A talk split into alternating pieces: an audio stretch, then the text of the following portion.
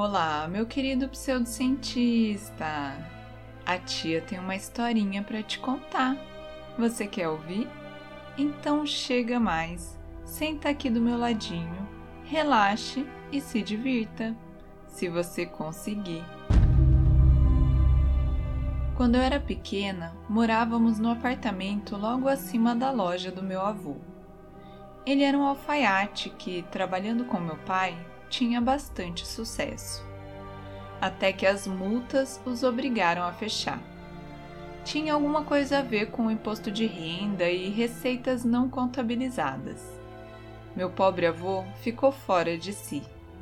Eu ouvi meu pai dizendo ao tio Ed que o pai deles era velho demais para acompanhar as mudanças e teimoso demais para desistir.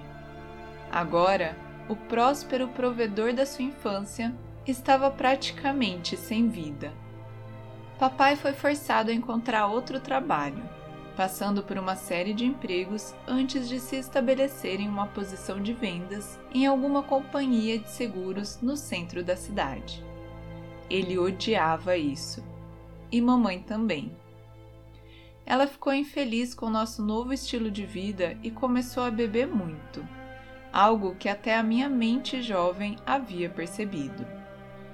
Então papai a pegou traindo e, em vez de tentar salvar a família, ela decidiu fugir com um novo cara. Era estranho como tudo tinha mudado rápido. Uma noite minha mãe estava cantando para eu dormir e na outra eu estava sozinha. Papai fez o que pôde, mas ele também estava com muita dor e incapaz de explicar para sua filha de seis anos o que realmente estava acontecendo. Foi quando começaram os terrores noturnos.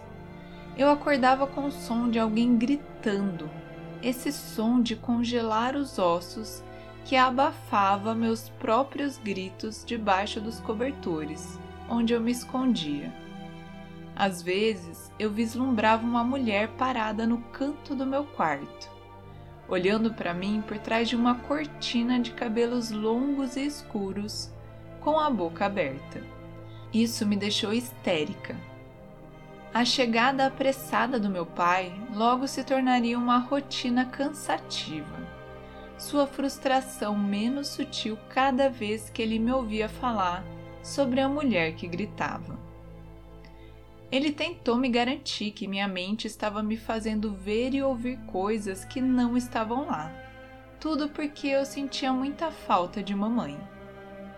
Ele disse que, às vezes, as coisas que nos deixam tristes por dentro dão um jeito de sair.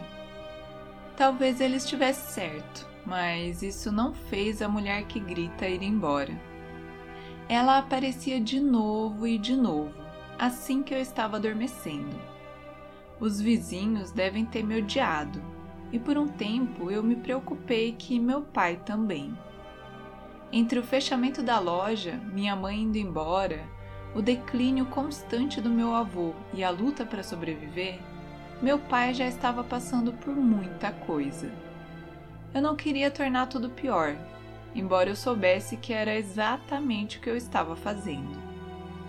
Papai não sabia o que fazer comigo nem o tio Ed, que era gentil o suficiente para tomar conta de mim de vez em quando para que seu irmão pudesse trabalhar no segundo emprego, que ele precisava tão desesperadamente. A terapia era muito cara.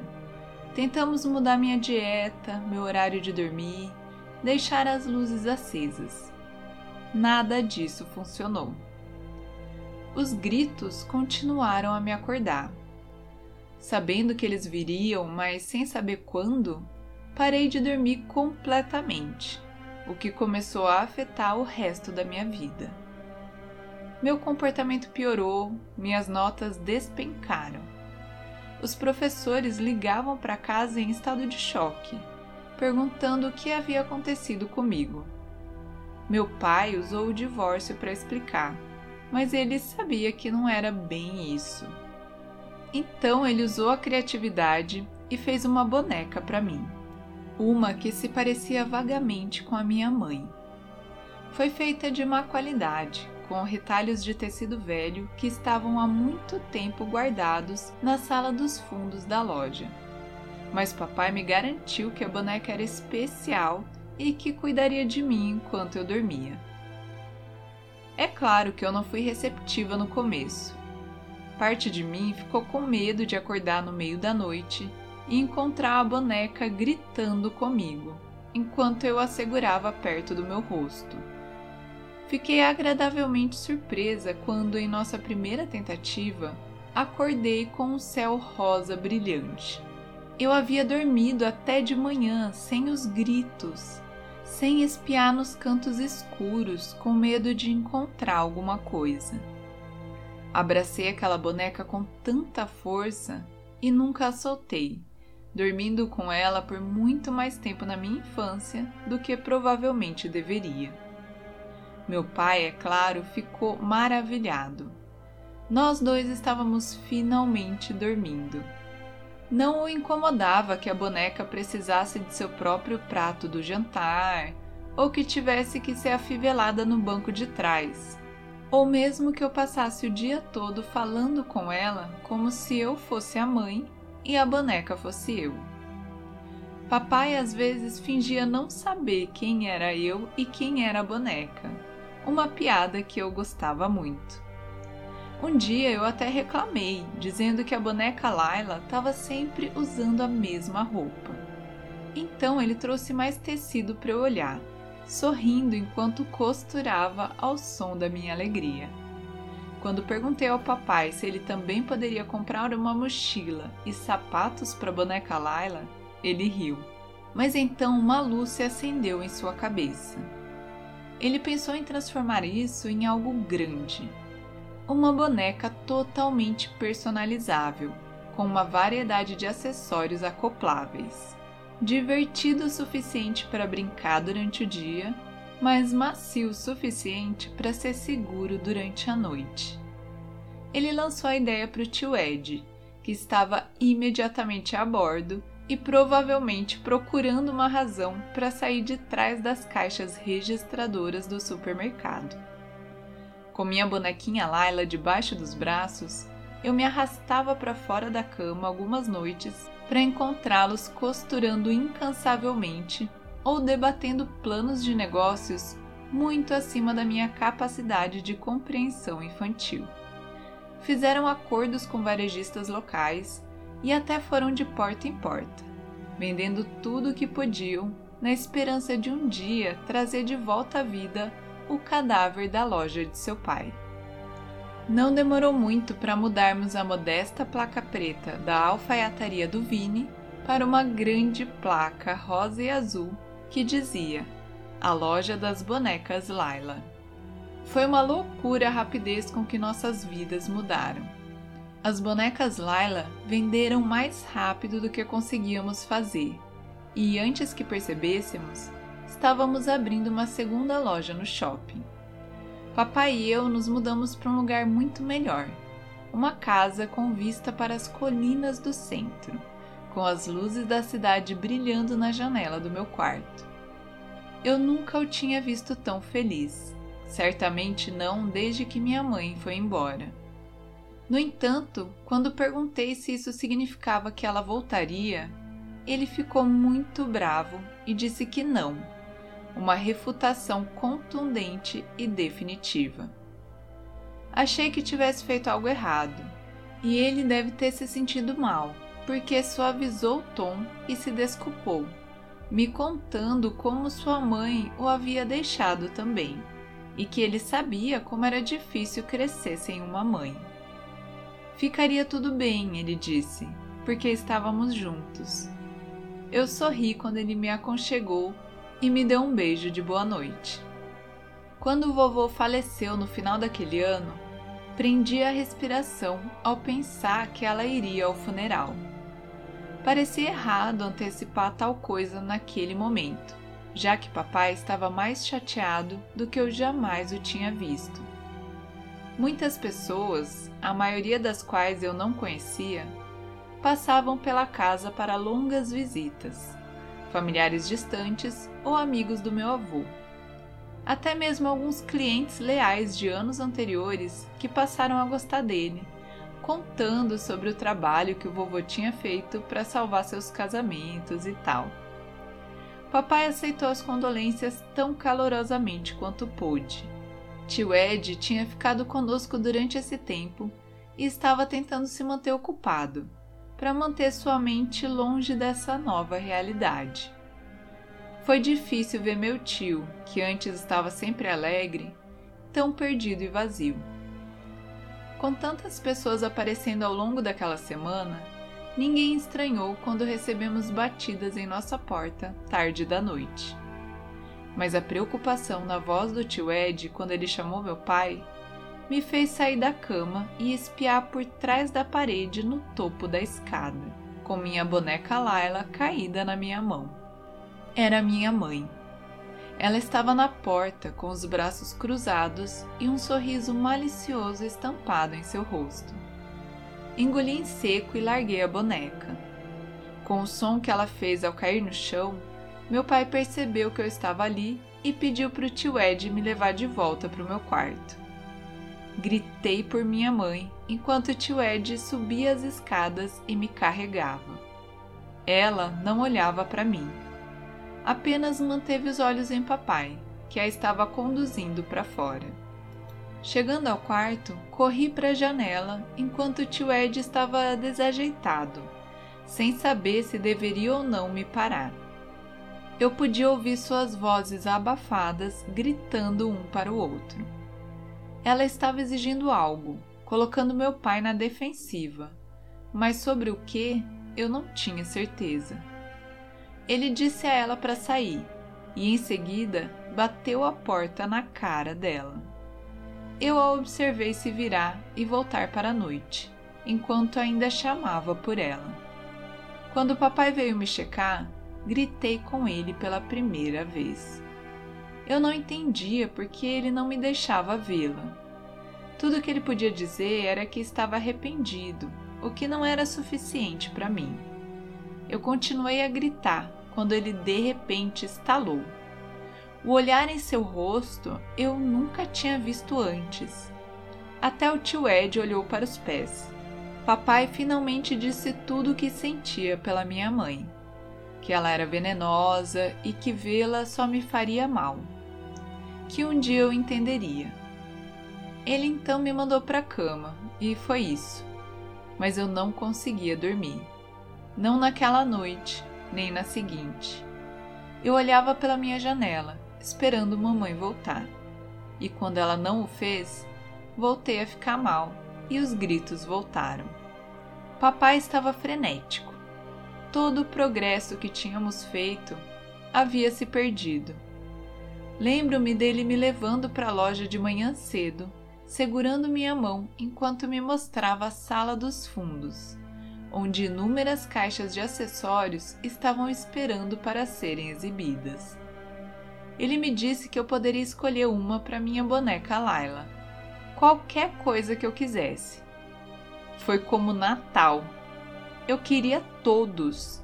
Quando percebeu que eu não conseguia decidir, ele me acalmou prometendo que eu poderia escolher um novo acessório toda vez que outra remessa chegasse. Em semanas, minha boneca Laila estava totalmente nova, com óculos escuros e uma linda camisa amarela. Eu coloquei cada novo acessório nela como os band-aids que eles significavam para mim. À medida que envelheci, o poder da boneca desapareceu mas minha necessidade por ela continuava. Ela ficou sentada na prateleira do meu quarto e observou as bebidas que eu levei, meu novo remédio para insônia causada por pesadelos, que, felizmente, não duraria muito. O simples pensamento de vomitar no banheiro mais uma vez foi o suficiente para me deixar doente. Eu sabia que tinha que mudar, encontrar outra maneira de me sentir bem.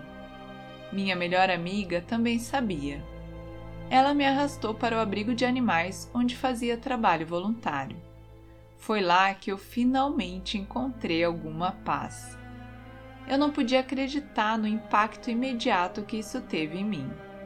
comecei a me voluntariar por conta própria quase todos os dias depois da escola. Ainda assim, a boneca Laila permaneceu durante uma grande parte da minha vida. Aos 15 anos, consegui meu primeiro emprego trabalhando nos finais de semana nas duas lojas, ajudando sempre que precisavam. As crianças na escola tiravam sarro de mim. Todos eles sabiam que eu era a garota boneca. Não me incomodou. Eu me orgulhava da minha capacidade de administrar a loja e do meu conhecimento dos produtos que vendíamos. À medida que a formatura se aproximava, papai me presenteou com uma oportunidade gerencial para a loja. Eu não sabia como dizer a ele que não queria, ou que tinha me candidatado a uma universidade a vários estados de distância, com o sonho de trabalhar na conservação da vida selvagem. Depois de tudo que ele tinha feito por mim, me doeu machucá-lo, rejeitá-lo e abandonar o império que ele construiu para mim. Chorei quando finalmente contei a ele. Mas ele não estava bravo, nem mesmo chateado. Ele levantou meu queixo para que eu pudesse ver seu sorriso e então me puxou para um abraço. Enquanto balançávamos suavemente para frente e para trás, ele sussurrou para mim que estava tudo bem perseguir a coisa que silenciou meus demônios. Ele me soltou, mas manteve as mãos em meus ombros, olhando para a jovem que eu era agora. Havia algo mais em seus olhos, uma compreensão do que eu estava passando, de tudo que eu estava escondendo dele. Tudo temperado com aquele olhar. Quando saí para a escola, minha boneca Laila ficou para trás, porque eu não precisava mais dela. Os próximos anos foram como um sonho. Eu adorava minhas aulas, meus amigos, a vista do meu dormitório nas montanhas que eu caminhava todo final de semana. Eu até conheci um cara, o Caio. Ele se sentou ao meu lado em uma aula de ecologia, mas passou mais tempo me estudando do que a matéria. Ele riu quando eu disse que era praticamente famosa, então falei para procurar pelas bonecas Laila. Ele ficou atordoado. A partir daquele momento, começou a me chamar de boneca Laila, algo que eu fingia odiar. E pouco tempo depois, estávamos namorando. Tudo parecia estar se encaixando para mim, e pela primeira vez na minha vida, eu estava feliz mas então eu recebi a ligação. Papai estava doente, câncer. Foi horrível o quão rápido a doença o levou. Com que rapidez ele se deteriorou diante dos meus olhos. Eu larguei a faculdade para cuidar dele, e em poucos meses ele se foi. Eu mal conseguia olhá-lo no final. Em uma das últimas conversas que tivemos, ele pegou minha mão implorando para que eu me lembrasse do homem que eu sabia que ele era. Eu prometi que faria. Ele era meu salvador. No dia em que ele faleceu, sentei-me no meu antigo quarto, esperando que ele viesse me confortar como sempre fazia. Mas era só eu agora e minha boneca Laila na prateleira onde eu a deixei. Ela parecia tão diferente agora do que quando eu a peguei pela primeira vez adornada com muitos acessórios que eu colecionei ao longo dos anos. Os óculos de sol ainda fixados em seu rosto. Sua camisa amarela brilhante, agora rasgada e desbotada. Eu a segurei perto como costumava fazer. Eu nunca terminei a faculdade. Papai me deixou sua parte da boneca Laila e, faltando apenas quatro semestres, decidi administrar as lojas. Caio me apoiou durante todo o processo, assim como o tio Ed, que, é claro, sabia muito mais sobre como administrar o negócio do que eu, mas eu peguei rápido. A parte mais difícil foi ser envolvida em uma lembrança permanente e dolorosa do meu pai. E não foi mais fácil quando essa dor foi embora. Eu nem percebi que tinha acontecido. Acordei um dia e fui trabalhar, continuando com minha nova rotina. Paguei as contas, assisti TV, pedi comida. Ri sem remorso e chorei por outras coisas. Simples assim. As coisas realmente decolaram depois que Caio se mudou. Dentro de um ano, estávamos noivos, casados e anunciando nossa gravidez para uma sala cheia do que era quase inteiramente a família do Caio. Ele podia sentir a dor que eu estava segurando por dentro, mas foi gentil demais para me desafiar com minhas fracas garantias. Às vezes, eu o percebia do outro lado da sala, avaliando meu comportamento. Então eu enterrava a dor mais fundo. Mas nada disso importaria depois de uma fria manhã de fevereiro. Sofia nasceu saudável, linda, perfeita. Levou algum tempo para eu e o Caio nos ajustarmos às nossas novas vidas como pais. Eu adorava ser mãe, mas era cansativo, mesmo com toda a ajuda do meu marido incrível. Ele não estava apenas correndo por mim e pelo bebê, mas também estava cuidando das lojas na minha ausência. Foi muito. Ele se esforçava tanto para ajudar quando chegava em casa, mas quase sempre era o primeiro a adormecer. Eu não poderia culpá-lo. Eu estava acostumada a funcionar com sono limitado. Na maioria das noites, eu olhava para o berço da minha garotinha estudando suas contrações inconscientes até que eu finalmente estivesse pronta para dormir. Caio me viu acordada uma vez quando o sol estava começando a nascer. Eu menti e disse que tinha acabado de acordar. Ele não insistiu. Em vez disso, pegou minha velha boneca Laila e colocou no berço ao lado de Sofia. Os óculos de sol estavam permanentemente tortos e a camisa amarela desbotada estava se desfazendo. Caio se juntou a mim para admirar nossa filha, envolvendo seus braços em volta de mim e me certificando de que estávamos seguros. Ele então me deu um tapa na bunda e disse que eu deveria dormir um pouco. Eu fui. Olha, fazia tempo que eu não sofria daquele jeito. Ouvi um grito estridente e violento. Isso me despertou e me enviou para o tipo de frenesi que eu não experimentava desde criança. O Caio voltou correndo para o quarto em pânico, verificando primeiro a Sofia, que agora estava acordada e chorando.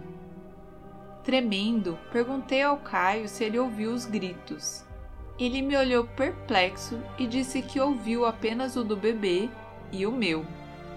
Essa foi sua primeira experiência com meus terrores noturnos e acho que isso o assustou mais do que a mim. Eu não tinha ideia de por que eles estavam acontecendo de novo. Eu só sabia que finalmente era hora de me abrir com Caio sobre minha longa história com a mulher que grita. Ele colocou Sofia no chão e me segurou perto, esfregando minhas costas enquanto eu soluçava e contava tudo.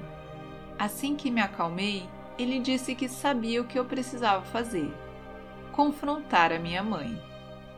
Eu não tinha ideia de onde ela estava, pois não a tinha visto desde aquela noite em que ela apareceu na nossa porta. Meu tio também não sabia. Caio deixou essa ideia de lado por um tempo e continuou a me apoiar da melhor maneira possível, tentando esconder o quanto ele também estava atormentado pela situação. Uma atitude que eu conhecia muito bem. Eu temia que isso pudesse nos separar, quando, assim como o papai fez quase 20 anos antes, e na mesma sala, Caio se virou para mim com entusiasmo, a lâmpada em sua cabeça brilhando. Ele sugeriu que eu enviasse meu DNA para um site de ancestralidade para rastrear vestígios da existência da minha mãe. Havia uma parte de mim que rejeitou a ideia esse pequeno bolsão de medo que não queria aumentar minhas esperanças. Mas Caio insistiu, porque ele é o homem mais maravilhoso que eu conheço. E talvez porque meus ataques de gritos no meio da noite o estavam assustando mais do que ele admitiria. Me disseram que eu poderia esperar meus resultados em nada menos que oito semanas. Quando eles finalmente chegaram, eu estava com medo de olhar. Caio chegou em casa e me encontrou na sala alimentando Sofia, com o um envelope na mesa diante de mim. Eu já estava sem unhas para roer. Ele abriu para mim, meu estômago afundando enquanto eu observava seus olhos dançarem ao longo das páginas. Quando de repente ele parou e sorriu. Eu tinha uma meia-irmã. Raquel e eu trocamos mensagens no site antes de concordar em nos encontrarmos pessoalmente. Ela morava realmente perto. Perguntei-me quantas vezes poderíamos ter passado uma pela outra sem perceber. Ela me convidou para um café e estava muito animada para me conhecer, acenando para mim de sua porta antes mesmo de eu sair do carro. Ela também era casada, com três filhos, como era evidente pelo estado de sua casa, algo que eu achei encantador. Sofia ainda era apenas uma criança e eu já estava pensando em ter mais. Era estranho notar as familiaridades no rosto de Raquel enquanto falava. Nossos olhos eram especialmente semelhantes. Ela me disse que sempre suspeitou que mamãe estava escondendo alguma coisa e que ela não estava nem um pouco surpresa ao saber exatamente quem eu era, já que mamãe nunca permitiu que ela tivesse uma boneca Laila.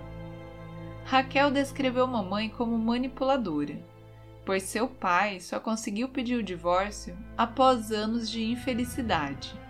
Agora, mamãe só aparecia quando precisava de algo.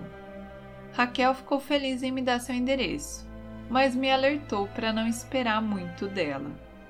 Se ao menos ela soubesse o cenário que eu tinha imaginado na minha cabeça várias vezes, tudo isso passou pela minha mente quando eu parei na frente da casa da mamãe mais tarde naquele mesmo dia.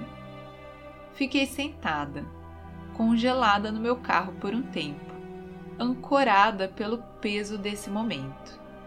Eu vi pessoas sentadas em cadeiras de jardim na frente das casas vizinhas, olhando na minha direção, aumentando meus nervos. Tentei não olhar para eles enquanto marchava até a porta da minha mãe e dei duas batidas firmes. Minhas mãos ficaram dormentes enquanto eu esperava. A porta se abriu e minha mãe estava lá, com um cigarro na boca, parecendo tão azeda quanto da última vez que a vi. Só que dessa vez eu estava perto o suficiente para ver o esforço que ela tinha feito para nos enfrentar. Não era nada atraente. Ela soprou fumaça pelo nariz e perguntou quem eu era e quando eu disse que era a Laila, ela continuou a olhar através de mim. Sua filha, eu a lembrei. Ela perguntou o que eu estava fazendo ali e eu não sabia como responder. Parecia estúpido ter que dizer em voz alta que eu estava apenas querendo vê-la depois de todos esses anos, que eu estava esperando que ela quisesse me ver também. Ela mal reagiu apenas deu outra tragada no cigarro. Informei que ela tinha uma nova neta, tirando uma foto para ela ver. Ela olhou e zombou, murmurando sobre como meu pai deve ter ficado orgulhoso. Quando eu disse que ele morreu, ela falou que lamentava ouvir isso, mas nem tentou parecer sincera. Eu podia sentir minha alma sendo arrancada de mim. Eu educadamente me desculpei por aparecer assim e assegurei a ela que eu não estava tentando ser um fardo. Mas eu significava tão pouco para ela. Eu era menos que um fardo. Eu era um incômodo, uma inconveniência a afastando da televisão diurna que berrava ao fundo. Quando não tinha nada mais para dizer, ficamos em silêncio por um momento. Ela o quebrou com um gemido e perguntou se eu ia dar o dinheiro ou não. Eu não tinha ideia do que ela estava falando. Ela disse que era o mínimo que eu poderia fazer, dado o sucesso do negócio, que ela merecia algum crédito por me dar meu nome. De repente entendi por que ela apareceu no meio da noite naqueles anos atrás e por que meu pai nunca quis que eu a visse. Foi para me proteger da dor que senti naquele momento. Fui embora para nunca mais procurá-la. Com a chegada da primavera, Caio e eu decidimos dar uma festa. Nós dois precisávamos disso, e havia uma parte da família que ainda não conhecia Sofia. Foi bom poder desligar nossos cérebros enquanto outras pessoas observavam nossa filha. Se alguém precisava de uma bebida, era Caio. Eu estava mais do que feliz em apenas sentar e aproveitar o brilho da minha nova família, observando-os se revezar com minha doce garotinha, seus olhos atentos olhando para todo o amor que ela ainda não sabia que tinha. De repente, percebi o quanto eu sentia a falta do meu pai. Ele realmente se aproximava de você nesses momentos. Caio deve ter notado, porque depois de subir correndo, ele voltou com minha boneca Laila na mão. Eu ouvia acenar na frente do rosto de Sofia, fazendo-a dançar e brincando de esconde-esconde com os óculos escuros. Minha sogra ficou olhando confusa, com todos os brinquedos novos que recebemos, e ele chegou justo com a boneca velha e esfarrapada, com uma mancha muito perceptível. Mas então Sofia sorriu, o que me fez desmoronar.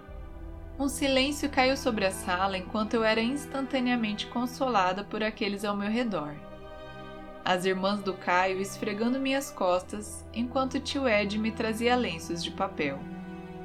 Eu sempre odiei a simpatia dos outros, mas dessa vez foi diferente. Dessa vez estava tudo bem. O momento foi interrompido por fortes batidas na porta. Todos se entreolharam como se tentassem descobrir qual parente ainda não estava presente. Caio avisou que a porta estava aberta, mas as batidas soaram uma segunda vez, altas e impacientes. A confusão brincalhona rapidamente se transformou em preocupação. Todos nós ouvimos quando Caio atendeu a porta, tentando descobrir de quem era a voz que estava falando com ele do outro lado. Seus primos curiosos espiando pela porta da cozinha, de repente se separaram e meu marido voltou pálido e sério. Ele disse que era a polícia e que eles precisavam falar comigo sobre algo. Eu podia ouvir os convidados em pânico ao fundo, enquanto nervosamente acompanhava os dois agentes até a sala de estar. Eles colocaram uma pasta sobre a mesa de vidro e espalharam seu conteúdo sobre ela. Fotos de cenas de crime, relatórios. Eles eram perturbadores o que me fez desejar que eles tivessem me preparado primeiro. Mas eles foram muito diretos. Me disseram que acreditavam que papai era um serial killer, um que eles estavam caçando por quase duas décadas. Eu estava mais do que confusa. Eu disse que estavam enganados. Papai era um fabricante de bonecas e um ótimo pai. Eles disseram que quando eu enviei meu DNA para o site de ancestralidade, eles foram alertados sobre correspondências em mais de uma dúzia de assassinatos não resolvidos na área. Meus braços começaram a formigar. Eu não conseguia falar. Eles continuaram, descrevendo sua luta para montar um perfil de quem eles chamavam há muito tempo de estrangulador da região sul explicando que ele escolhia suas vítimas aparentemente ao acaso. Eu relutantemente olhei para as fotos mais uma vez. Todas as mulheres, havia algo familiar nelas. Uma estava usando óculos de sol, outra, uma camisa amarela. Na foto do primeiro crime cometido pelo assassino, eu a reconheci. A mulher que grita estava lá, com a boca aberta e os cabelos caídos no seu rosto. É isso, meus queridos. Espero que vocês tenham gostado da historinha de hoje. Como sempre, eu não vou pedir para você seguir o podcast aí na plataforma de áudio que você escuta e deixar aquelas cinco estrelas marotas para tia.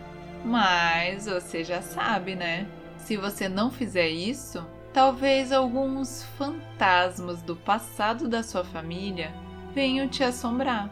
Até o próximo pseudo terror.